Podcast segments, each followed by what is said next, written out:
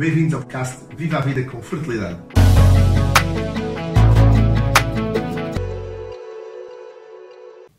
Olá a todos, bem-vindos ao primeiro podcast Viva a Vida com Fertilidade.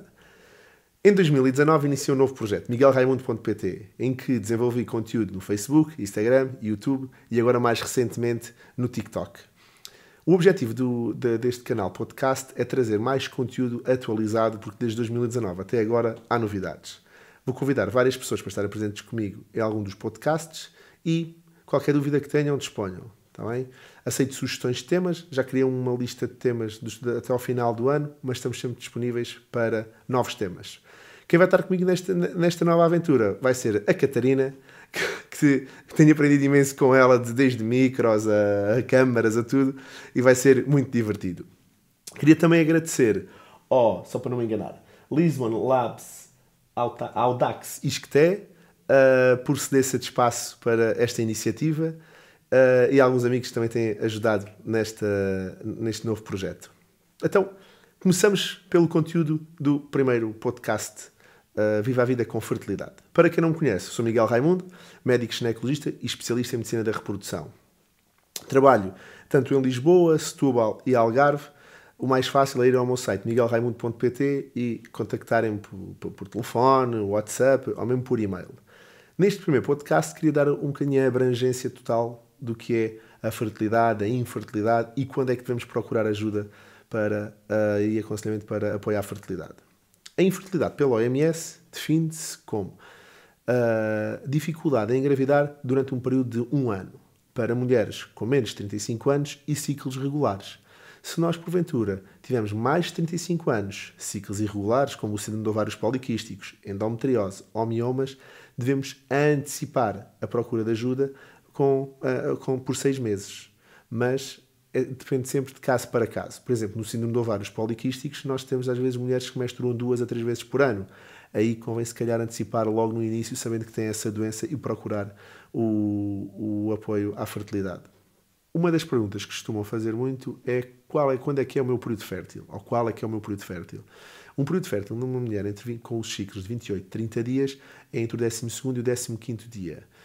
Muito, ah, é, existe no mercado vários testes que avaliam o, a ovulação. Existem os testes da LH e agora até existe smart, uh, smartwatches que, que ajudam na, a calcular uh, o pico de LH pelo aumento da temperatura.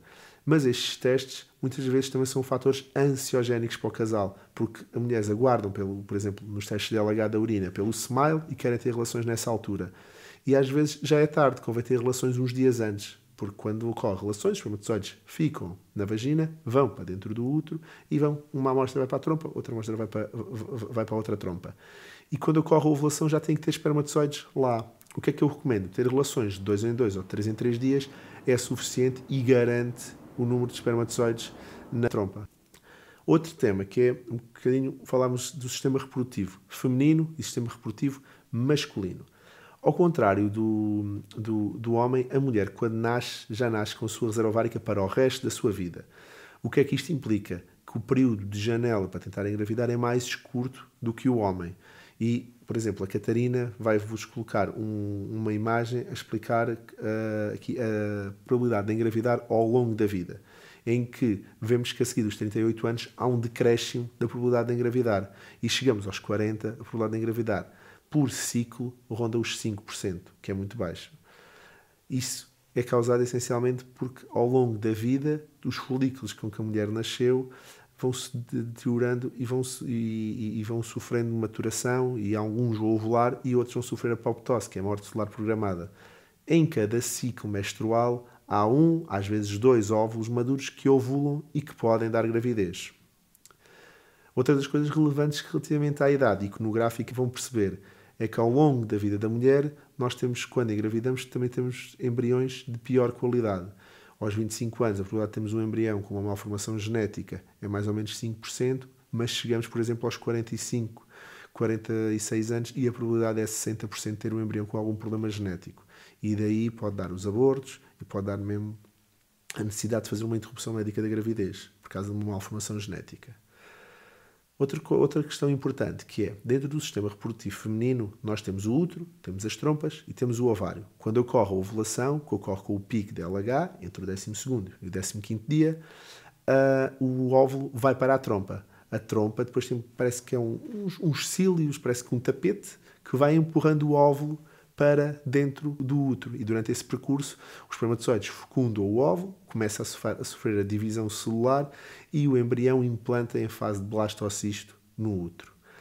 Após essa fase de blastocisto, o embrião começa a crescer, surge o saco gestacional, depois o embrião e a vesícula vitelina. A vesícula vitelina é uma bolinha que nutre o embrião antes da formação da placenta e depois a formação da placenta, depois o desenvolvimento normal do bebê no sistema reprodutivo masculino, o que é que acontece?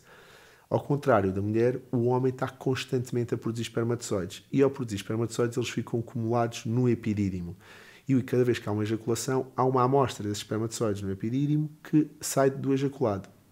Nós, para renovarmos todo o epidídimo e todo esse reservatório, demoramos mais ou menos 3 meses. A produção espermática é constante. Estou a falar destes 3 meses porquê?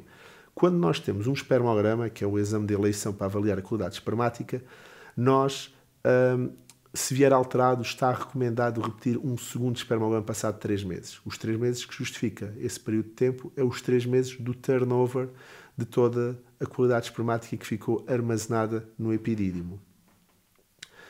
Vamos à cábula, ver o que, é que há, o que é que há mais. Falámos então do que é a fertilidade, o que é a infertilidade, período fértil, Uh, falámos também do sistema reprodutivo feminino, sistema reprodutivo masculino, o impacto da idade na mulher ao longo da vida, a seguir dos 35 anos, a probabilidade de engravidar diminui.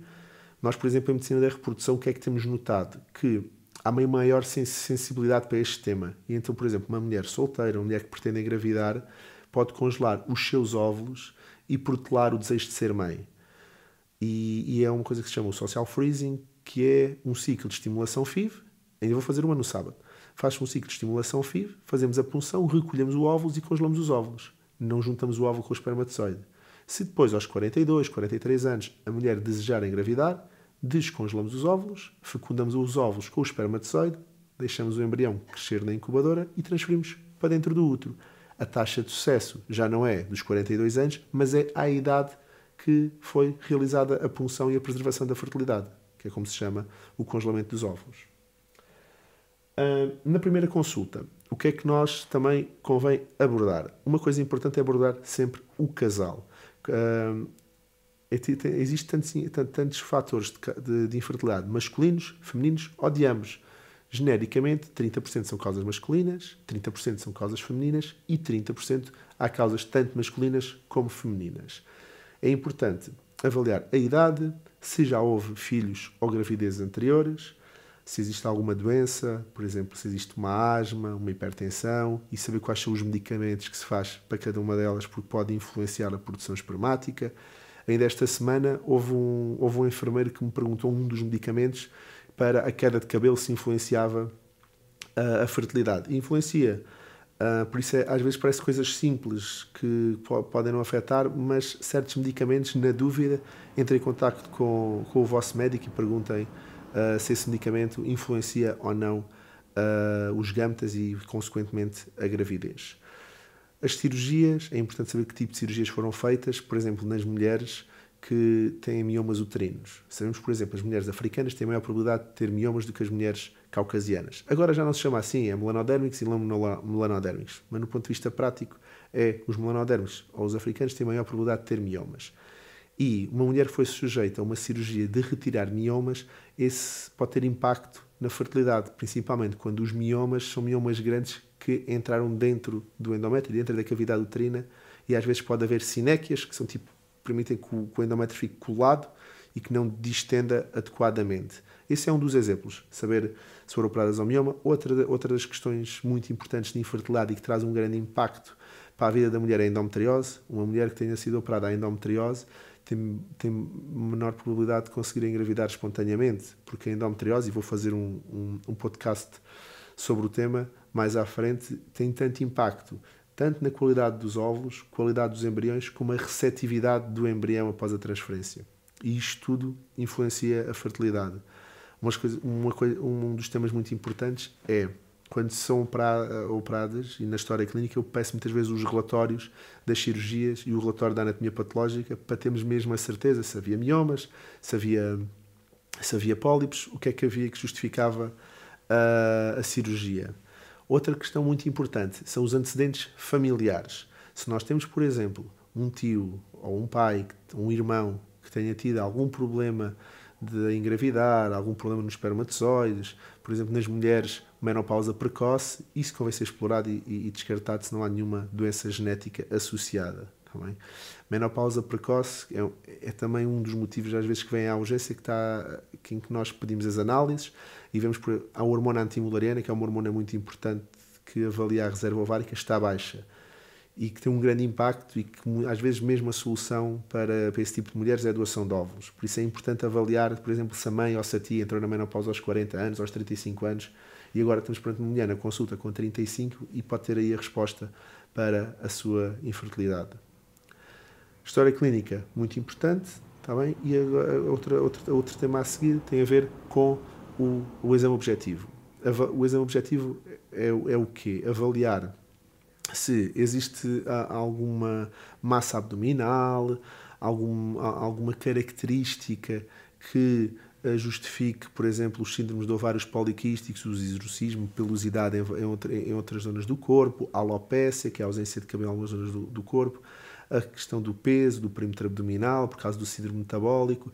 Todos estes fatores podem nos dar uh, sinais e direcionar-nos para uma causa de infertilidade. Também por isso é muito importante tanto a história clínica como o exame objetivo.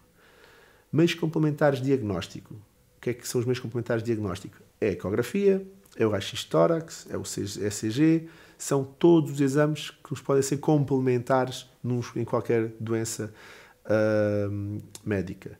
Em ginecologia obstetrícia e na consulta de apoio à fertilidade, fazemos muitas vezes, mesmo em consulta, a ecografia com sonda vaginal para avaliar o útero e os ovários. E isso é muito importante. Também em que nós vemos os folículos pequeninos, em que é contagem dos folículos antrais. Nós, quando fazemos ecografia, vemos o útero e os ovários, e no ovário temos vários pequenos folículos que vão ser recrutados todos os meses. Se nós tivermos poucos folículos, quer dizer que a mulher tem uma baixa reserva ovárica. Se tivermos muitos folículos, quer dizer que tem uma alta reserva ovárica, pode ter um padrão multifolicular e, em certos casos, se tiver critérios, síndrome de ovários poliquísticos. Este mês fizemos vários conteúdos sobre síndrome de ovários poliquísticos. Depois a Catarina coloca a foto da, do, do, ovário, da ecografia com, de um síndrome de ovários poliquísticos, que é, que é muito comum e muito típico. Ecografia é importante, avaliar os ovários e avaliar o útero, a linha endometrial. A linha endometrial que é um, um tema tão importante quando nós, por exemplo, planeamos a transferência de embriões congelados, e vamos falar mais à frente nestes podcasts, em que a linha endometrial queremos ter uma linha endometrial trilaminar, superior a 7,5. Uh, ah, às vezes nós não conseguimos bem essa imagem e convém às vezes descartarmos se existe alguma doença, algum pólipo, algum mioma alguma sinéquia. Bem, outro dos temas de meios complementares diagnósticos, muitas vezes utilizado na área da, da, da, da consulta de apoio à fertilidade, é a ressonância magnética. A ressonância magnética é o gold standard para ver o pavimento pélvico. Uh, e, e, nós conseguimos com a ressonância magnética ter sinais e ter imagens, por exemplo, de endometriomas, as hidrossalpinges, que são trompas dilatadas e que nos podem ajudar uh, ao longo do, do estudo da fertilidade perceber em que fase é que estamos. Outro, outro, outro exame que eu faço todas as semanas, geralmente é a sexta-feira de manhã, é a histrossalpingografia. E o que é, que é este palavrão? Este palavrão é o estudo das trompas com raio-x. E depois há a histrossalpingo-sonografia, que é o estudo das trompas por ecografia. Eu faço tanto um como o outro. Vantagens e desvantagens. a histrossalpingografia com raio-x, nós colocamos o, o, contraste por via vaginal, no colo do útero, distendemos a cavidade e vemos o, o contraste a passar por as trompas. E depois vemos a, a, a escorrer ao longo, de, ao longo do, dos órgãos pélvicos a histrossalpingosonografia. Usamos um contraste não para se ver no raio-x, mas para se ver na ecografia. Às vezes não conseguimos ter tanta noção das obstruções distais. O que é que é isto? Obstruções que estão mais junto ao ovário. Uh, vantagens da, vantagens da, da histrossalpingosonografia. Geralmente é menos desconfortável do que a histrossalpingografia. Este é os estudos, tanto um como outro, para avaliar as trompas. 14% das causas de infertilidade são causadas por fator tubário. Por isso convém nós avaliarmos as trompas sempre, sempre que seja necessário ou suspeitamos de alguma patologia tubária, está bem? Quando nós fazemos os tratamentos, se forem tratamentos de primeira linha, temos sempre que descartar patologia tubária. E a histosalpingosonografia ou a histosalpingografia têm que ser feitas. Também. Geralmente é feito entre o, décimo, entre o décimo, décimo, os 12 primeiros dias. Convém seguir a seguir da menstruação, mas antes da ovulação, antes do endométrio estar espessado e na fase secretora. Resumindo, começamos por causas. O que é que é a infertilidade?